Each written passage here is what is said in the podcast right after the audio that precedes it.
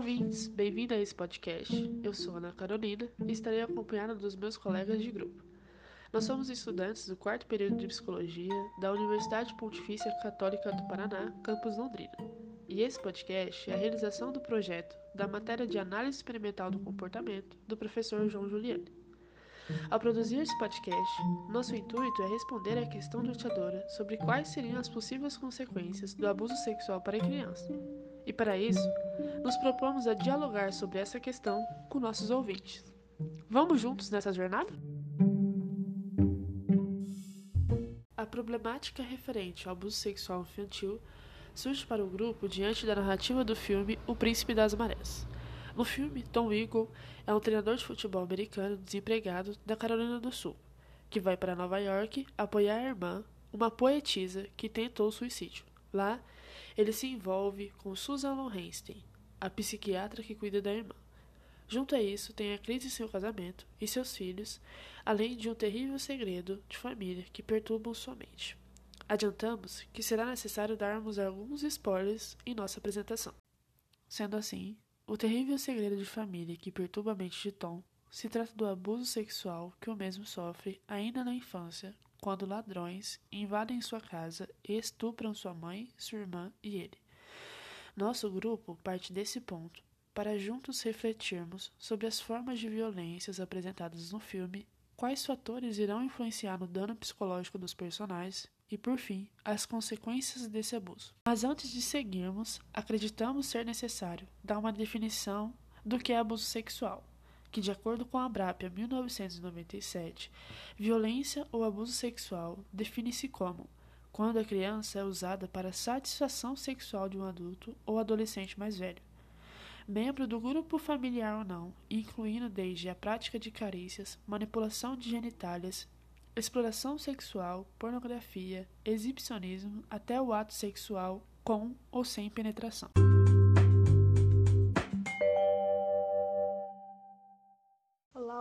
Ouvintes. Aqui quem vos fala é Esther e eu estou aqui para dar continuidade à nossa conversa, trazendo breves definições das formas de violências que encontramos no decorrer do filme, de modo a auxiliar na compreensão do assunto para então responder à nossa questão norteadora. Conforme as informações que a Ana já introduziu, no filme retrata um episódio de violência sexual que é caracterizada pela ocorrência de comportamentos que proporcione gratificação sexual através da indução ou obrigação de práticas sexuais. Violência esta que infelizmente possuímos maior familiaridade pois é bastante presente nos noticiários. Outro tipo de violência que encontramos e que pode não ser tão reconhecida quanto a violência sexual é a negligência, que compreende na omissão por parte dos responsáveis pela criança do provimento das necessidades de apoio psicológico e emocional apresentando indiferença, descompromisso, desinteresse e descaso pelo menor. É um exemplo desta violência o fato da mãe não ter buscado apoio psicológico para as crianças após a ocorrência de abuso sexual que sofreram. E a última violência que aqui defino é a violência psicológica. Esta compreende em professar palavras e em exibir ações que objetivam envergonhar, censurar e pressionar a criança de modo constante. Ela pode ocorrer através de xingamentos, pela busca de exposição à humilhação, pela rejeição, exigências excessivas e ameaças, que podemos relacionar com o comportamento do pai de Tom, sendo este demasiadamente violento professando constantes xingamentos de modo a humilhar as crianças. A atitude da mãe, ela pode também ser compreendida como uma violência psicológica, pois no seu papel de hierarquia, ela impõe que o episódio ocorrido não seja nem mesmo comentado. É importante ressaltar que essas práticas podem ocorrer de formas desassociadas, mas também simultâneas.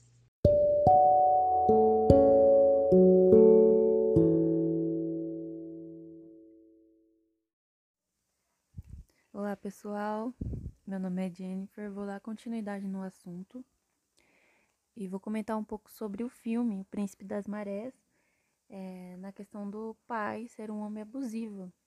É, sempre maltratava a esposa e os filhos, e mesmo assim a esposa sempre buscava realizar suas vontades para que ele não ficasse agressivo. E ela fazia com que os filhos agissem da mesma forma. Então, toda vez que o pai ficasse bravo por qualquer motivo que fosse, é, os filhos e a esposa tinham que o, o agradar.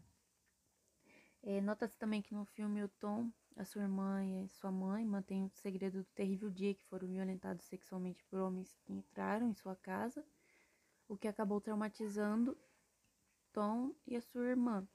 E a sua mãe também, só que vemos pouco da mãe dele, né? Já que ela a, encontrou uma forma de fugir dessa dessa lembrança é, esquecendo, simplesmente esquecendo.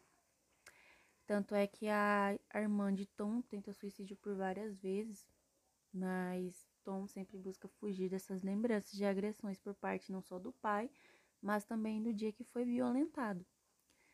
E isso afeta até mesmo o casamento dele, porque a gente vê que a esposa dele vê que tem alguma coisa errada, mas ele não se abre com ela e vemos o declínio do casamento nesse momento.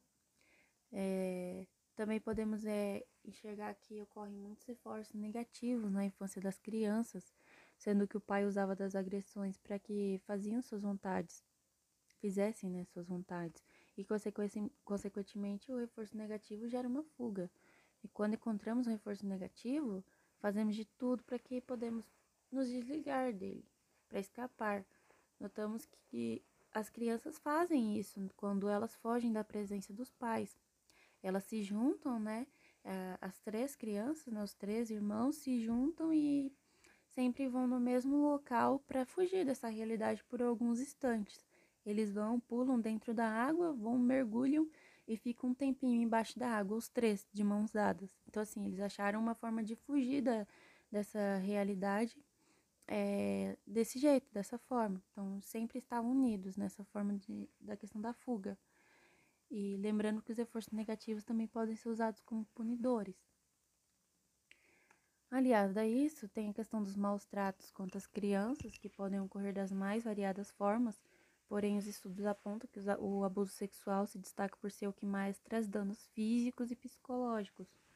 O abuso sexual de crianças afeta o comportamento social, da, da vítima, tanto a curto com, como a longo prazo, sendo que é um efeito muito comum é, é a dificuldade de confiar nos outros. Notamos isso no filme também, no momento em que a psicóloga tenta descobrir o que acontece no passado do Tom, mas ele sempre reluta em contar.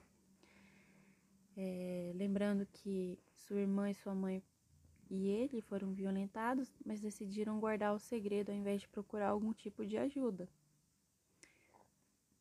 A experiência do abuso sexual pode afetar o desenvolvimento cognitivo, afetivo e social das crianças de diversas formas e intensidade.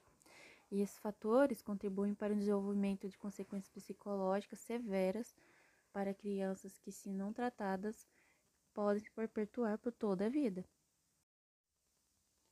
Todos esses fatores citados acima irão influenciar no maior dano psicológico nas vidas das crianças do filme. E podemos ver que isso acontece muito em nossa realidade. E além disso, vale mencionar a questão da diferença da idade entre o algoz e a vítima, pois quanto mais velho o algoz, maior o dano psicológico.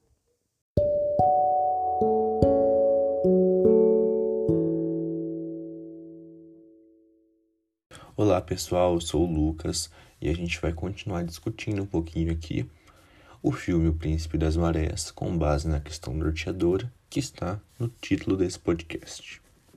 Bom, com base nesse filme, a gente vê ali que o abuso e a agressão sexual estão presentes.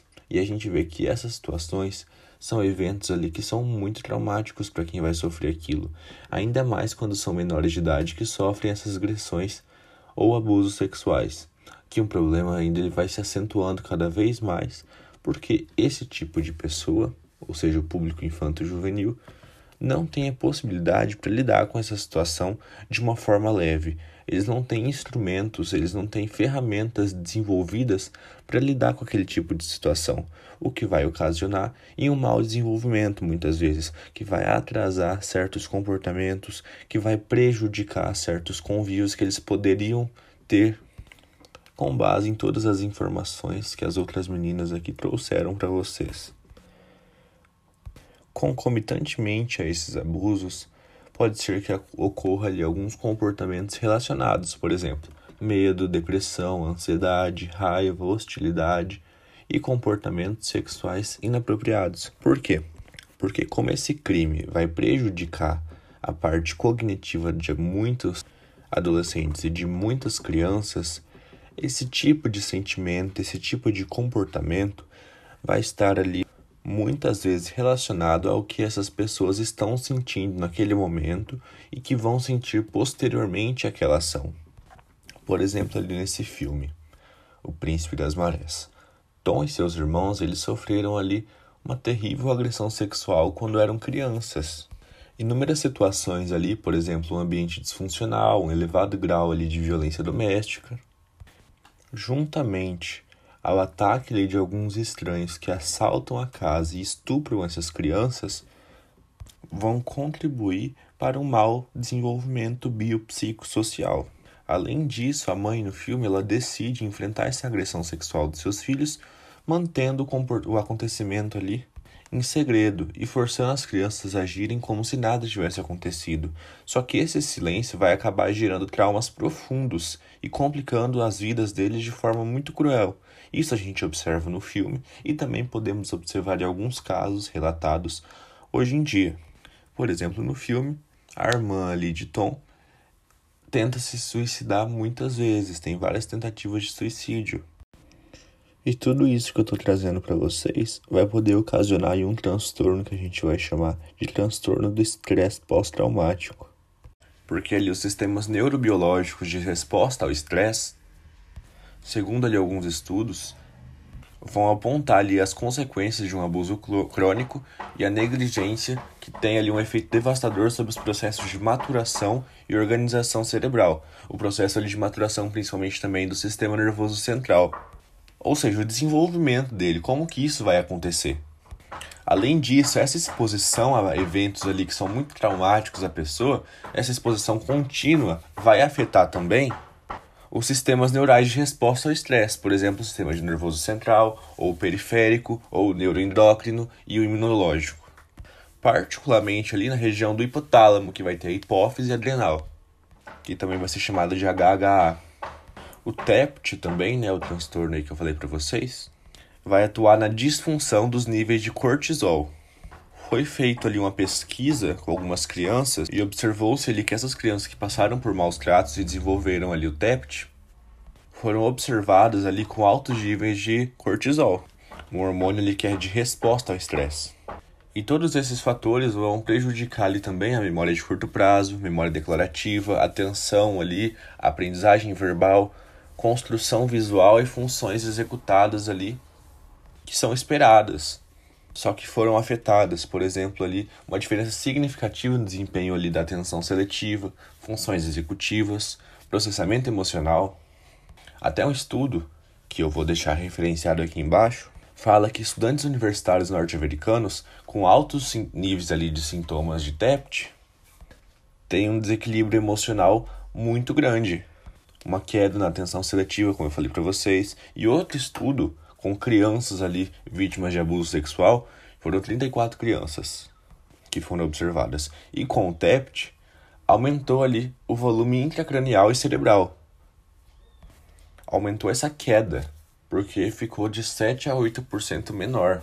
Então a queda ela foi acentuada com base nesses acontecimentos. Então, aí, com base nisso, nesse sentido, essa exposição crônica ao abuso sexual na infância pode resultar ali muitos déficits cognitivos, porque vão prejudicar ali o processo de maturação e organização cerebral, que por sua vez pode influenciar na natureza desses prejuízos cognitivos. Ademais, essas manifestações do transtorno do estresse pós-traumático são divididas ali em três grupos, de acordo com Flores e Caminha e Gabardi. Quais grupos seriam esses? seria a evitação psicológica, que seria a fuga de sentimentos, de pensamentos, de locais e situações, interesse reduzido em atividades habituais, sentimento de estar sozinho, um âmbito emocional restrito, transtorno de memória, perda de habilidades ali que já foram adquiridas, alteração da orientação com respeito ao futuro.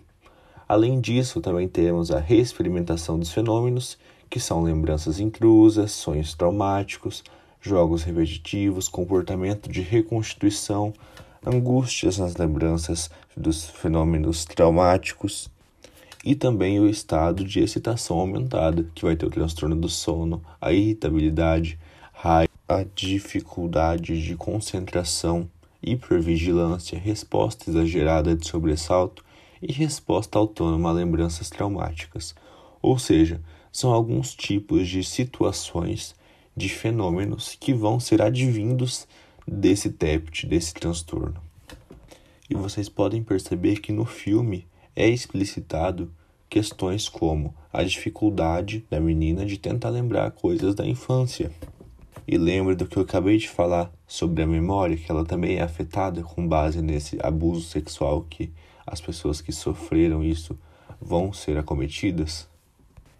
Então, com base em tudo isso, algumas consequências do abuso sexual são muito importantes de serem discutidas para a gente tentar compreender a real dimensão dos impactos físicos, emocionais, psicossociais causados por esse abuso, para evitarmos essa situação terrível que vem acontecendo e vem crescendo ainda mais aqui no Brasil.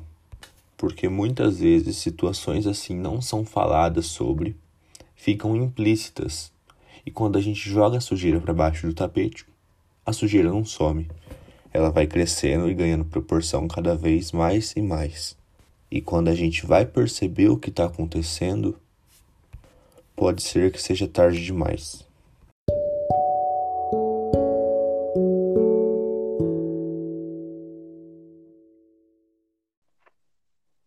Para concluir o trabalho, a gente se reuniu para um bate-papo entre os membros do grupo sobre o papel da psicologia frente a essa problemática.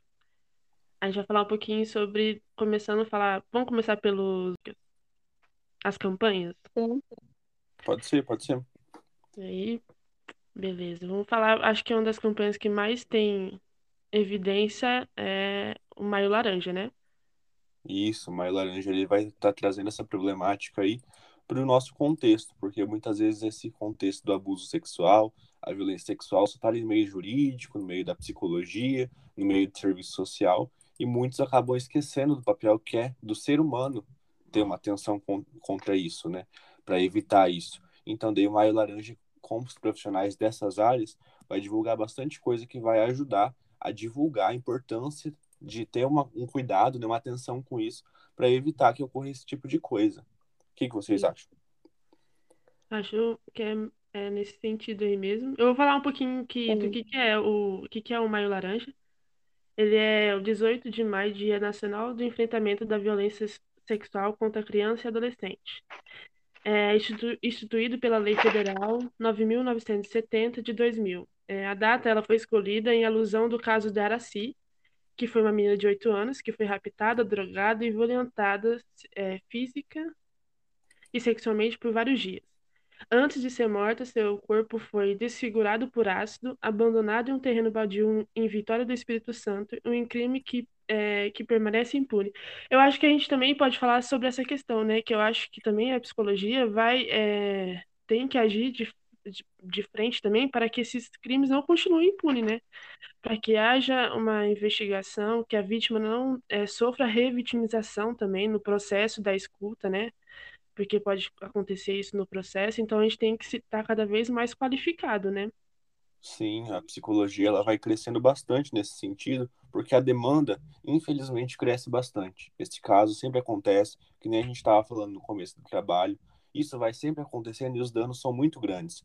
Então, ali no código de ética do psicólogo, vai falar que o dever do psicólogo, um deles, é orientar quem tem direito ali sobre os encaminhamentos apropriados para a prestação de serviço psicológico, por exemplo, um CRAS, um CREAS, um CAPS, que vai ser um papel que a psicologia vai estar ajudando e auxiliando pessoas que passaram por esse processo para auxiliar no processo de desenvolvimento pleno, porque o desenvolvimento pleno é um direito ali que está constituído pelo ECA, na Lei número 8.069, que fala do direito de ser respeitado por seus educadores, não só pelos educadores, mas o artigo vai trazer um contexto geral, que é o artigo 53 do ECA, que vai estar falando sobre o desenvolvimento da pessoa, preparo para o exercício da cidadania, qualificação para o trabalho.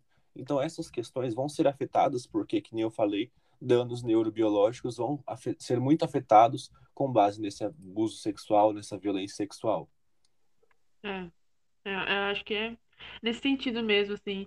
E, e, e acho que, principalmente saindo, acho que da ação da gente enquanto sociedade mesmo, não só da psicologia ou do direito, eu acho que a gente deve agir de forma de proteger essas crianças, né? É, acolher, né, essa, essa coisa. Sempre estar atento aos sinais de, de casos de abuso, sempre procurar é, saber sobre esse tema, né? Quais vai ser as consequências, quais são os é. comportamentos que vão estar envolvidos, né? Lembrando que os estudos sobre violência, é, abusos, né, sexuais voltados para crianças são recentes, né? Então, assim, não, antes não era tão abrangente. Lembrando que antes as crianças não eram tratadas, né, como, como hoje em dia, né? Crianças eram tratadas como adultos, né? Então, a gente vê o quanto, conforme vai passando o tempo, a gente vai ver que os estudos estão cada vez mais progredindo. E isso está cada vez mais sendo um assunto mais, cada vez mais preocupante vendo os casos de desaparecimento de crianças, há muitos também, nem do da, o caso da Araceli, né, que foi um caso bem marcante aqui no Brasil. Sim. Realmente. Acho que tem mais a ver com isso. E ah, hoje a gente também está fazendo esse papel também de divulgar é, essas campanhas, né? A gente já citou a campanha do Maio Laranja, né? Que foi mês passado, inclusive. Tem vários perfis uhum. no Instagram. É, se me permite aqui, né? A gente vai divulgar uma colega, é a Juri. É o da Raíssa, gente? Juri.psi. Isso, arroba juri.psi. Vai lá, tem bastante coisa falando sobre psicologia jurídica e também sobre essa questão infantil, o abuso, é, o abuso, né? E são temas bem didáticos e fáceis de ser entendido, assim, para a gente estabelecer um diálogo mesmo, né, sobre essas questões, né? Sim, e lembrando que profissionais, às vezes, de outras áreas não têm uma visão muito clara sobre isso. Então, eu acho que a gente, no papel da psicologia, deve divulgar isso para que esse pessoal que não tem acesso a essas informações no seu cotidiano comece a divulgar também. Na faculdade, a gente teve, por exemplo, retomando o que a Jennifer estava falando, a disciplina de psicologia do desenvolvimento. Nela, a gente viu que muitas vezes as crianças, antigamente, não eram tratadas como crianças, eram tratadas ali como uma divisão que não existia. Era visto ali como uma pessoa que era adulto, só que estava em miniatura, não era um mini adulto. Mas não tinha essa distinção é, de adulto e criança. Pode falar, Jane. Não, é só, só fazendo um adendo, né? Que não existia infância antes, né? Não tinha e... essa concepção de infância. Essa invenção da infância, né? Que tem até o um artigo que a gente leu, tava falando sobre isso. Não tinha muito isso. Uhum. Então, daí por isso que essa discussão está sendo recente e a gente tem que falar cada vez mais sobre para colocar na cabeça das pessoas, porque muitas vezes passa despercebido, pensa que não é uma coisa que não acontece muito, mas acontece muito sim, só que muito velado. Então, daí nosso papel daí transmitir isso para a população em geral, através de perfis, por exemplo, esse júri.psi, ou a psicologia no geral, que tem a cientista sem jaleco, que é um Instagram que eu acompanho também. Então, divulgar isso para que a população também aprenda essas coisas que eles não estão vendo no seu cotidiano. É, estão implícitas, né? Isso. É, sim, faz muito sentido mesmo. E, e, acompanhar, né? Acompanhar essa galera que faz essa campanha. E não só essa, pessoas também, mas de organizações mesmo, né? Que vai. Eu tava pesquisando um pouco sobre Faça Bonito, né? Eu comentei. Uhum. É muito uhum. legal, entrei no, no site deles lá, tem vários materiais super interessantes. Inclusive, eu queria falar sobre um aqui, que é a campanha Defenda-se. É uma a campanha Defenda-se, ela é campanha Defenda-se vai promover a autodefesa de crianças contra a violência sexual por meio de uma série de vídeos educativos com linguagem acessível, amigável e preventiva, apropriados para meninas e meninos de, de 4 anos a 12 anos de idade As histórias elas apresentam situação do dia a dia em que os meninos e meninas têm condições reais de agir preventivamente para sua autodefesa, especialmente pelo reconhecimento dos seus direitos sexuais e de estratégias que dificultam ações dos agressores. Eu fui ver esses vídeos, são muito interessantes, é, são muito legais mesmo, didáticos. Eles têm inglês, espanhol, libras e em português. Então, assim, é. Não tem escapatória, né? É, acesso. É fácil, vai lá no YouTube. Então, é, é, é bem legal, assim, para mostrar para as crianças mesmo. Tem várias cartilhas lá postada no site que dá para você ler, é, é, que vai falar diretamente com as hum. crianças, né? Para elas conseguir elas mesmas identificar o que é esse abuso, né? Sim. Porque além... elas identificando, elas vão relatar, né? Uhum. E além dessas instâncias aí, vamos dizer que são redes sociais, mídias sociais, que muitas vezes muitas pessoas não têm muito acesso, a gente tem que pensar em estratégias para as pessoas que não têm acesso a isso também saber sobre esses conteúdos. O que, que a gente pode pensar também? Instâncias governamentais. Por exemplo, o CRAS, ele é uma instância que tem no Brasil todo. E, por exemplo, aqui em Cambeck, onde eu moro, tem cinco CRAS. Em Londrina tem CRAS para cada região, Norte, CRAS Sul. Então, esses CRAS são centros de referência que vão ter ali profissionais do SUAS, que é o Sistema Único de Assistência Social, que vão estar disponíveis essas informações para ser passadas para a população. Então, a população sabendo dessas questões, sabendo que ela tem para onde ir, vão procurar e vão se informar e vai fazer o devido encaminhamento, que é um dos papéis da psicologia também, encaminhar para as instâncias que são necessárias, divulgar esse conhecimento mesmo de todas as formas. Se a pessoa tem Instagram, vamos divulgar pelo Instagram. Se tem Facebook, pelo Facebook. Se não tem nada, vamos passar divulgando aí que existe um, uma coisa chamada CRAS, que existe uma coisa chamada CREAS. E nesses lugares vão ter profissionais que vão auxiliar essa população para o caráter ali de desenvolvimento da autonomia, de evitar é. a retimização que às vezes acontece, que às vezes uma criança sofre um abuso desse, vai numa instância jurídica, não tem um profissional que visa muito isso, ou às vezes o profissional está ocupado, enfim, e acaba daí fazendo essa revitimização, porque a criança acaba vivendo de novo aquilo que ela passou. Então, tendo um profissional devidamente qualificado, sabendo onde ir certinho, o caráter da psicologia ele vai se fazer cada vez mais presente. Ele vai estar cada vez mais informando, divulgando o que, que pode acontecer, o que, que pode fazer, tanto em instâncias governamentais assim, quanto psicoterapias ou grupos que tem no CAPS também, CREAS. Então, instâncias governamentais que vão auxiliar esse processo. É. E, e, e falando que não é, o processo também não, ocorre não só com profissionais também, pode acontecer com qualquer área, né?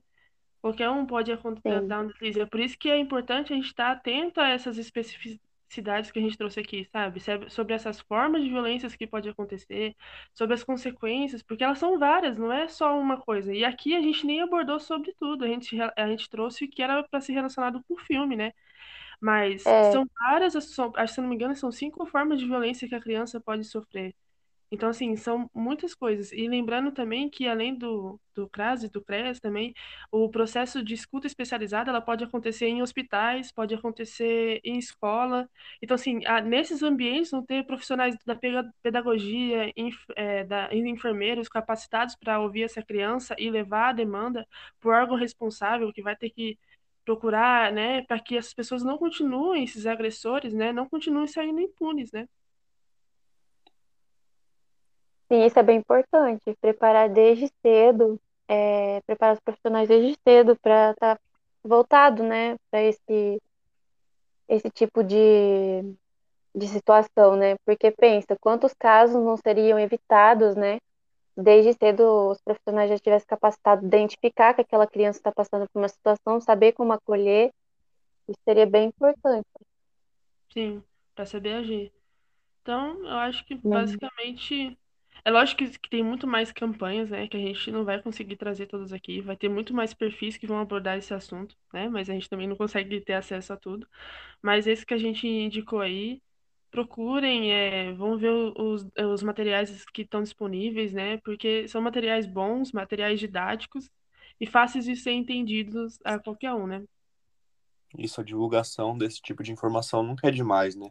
dentre as violências, imagina que muitas vezes a violência a gente só vê ela quando está no ápice, quando a gente vê que não tem mais como aguentar. Muitas vezes, as, às vezes mulheres, por exemplo, vão só à delegacia quando não tem mais condição, ou às vezes morrem antes de chegar a isso. Então, daí com as crianças, a gente às vezes vê isso, que às vezes tem que chegar no ápice, tem que ver uma notícia dessa para criar uma campanha do Maio Laranja. Tem que ver uma notícia como Gabriela Nardoni para ver que pode chegar aquilo.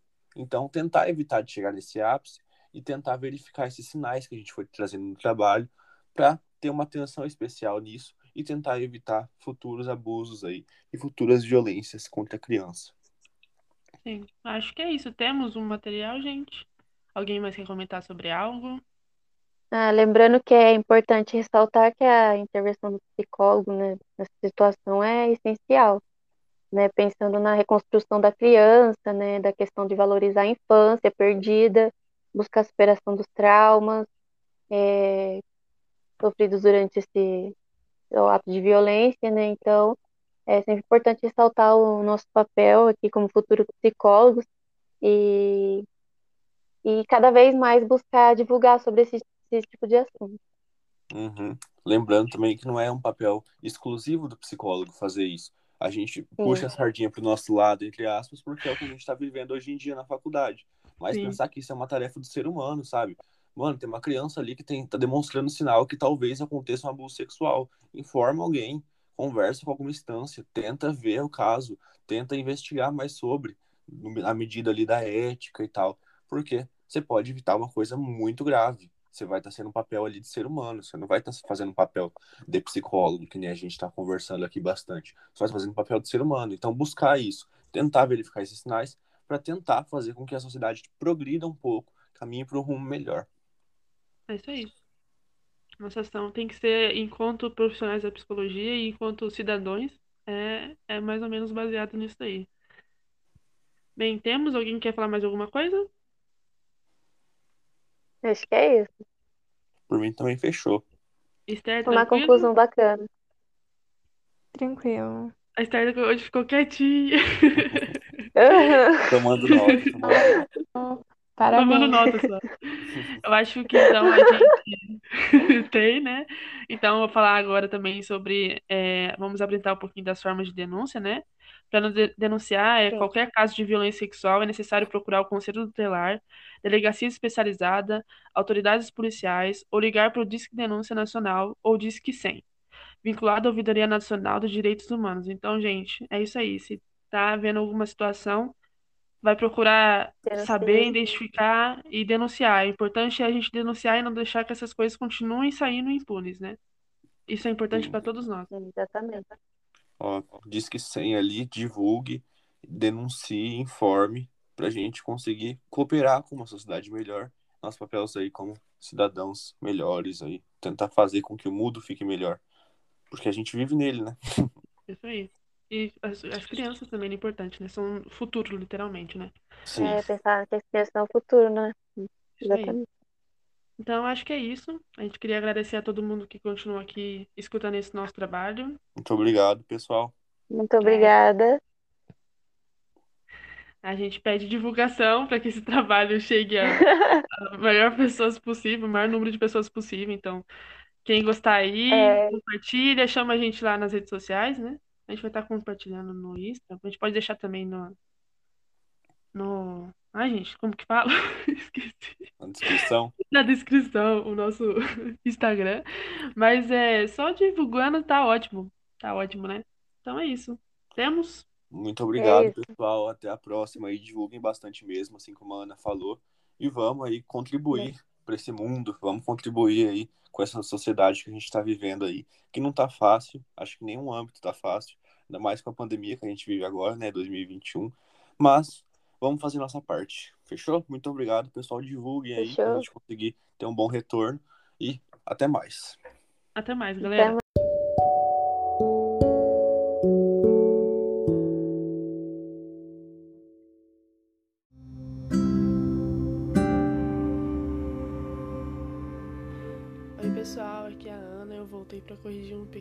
que a gente cometeu no nosso bate-papo ao divulgar o perfil da Raíssa. É, o perfil dela é juripc, é, ponto tá? A gente cometeu esse pequeno erro, pedimos desculpas, mas não deixe de seguir lá, o conteúdo é bom. Valeu aí por tudo,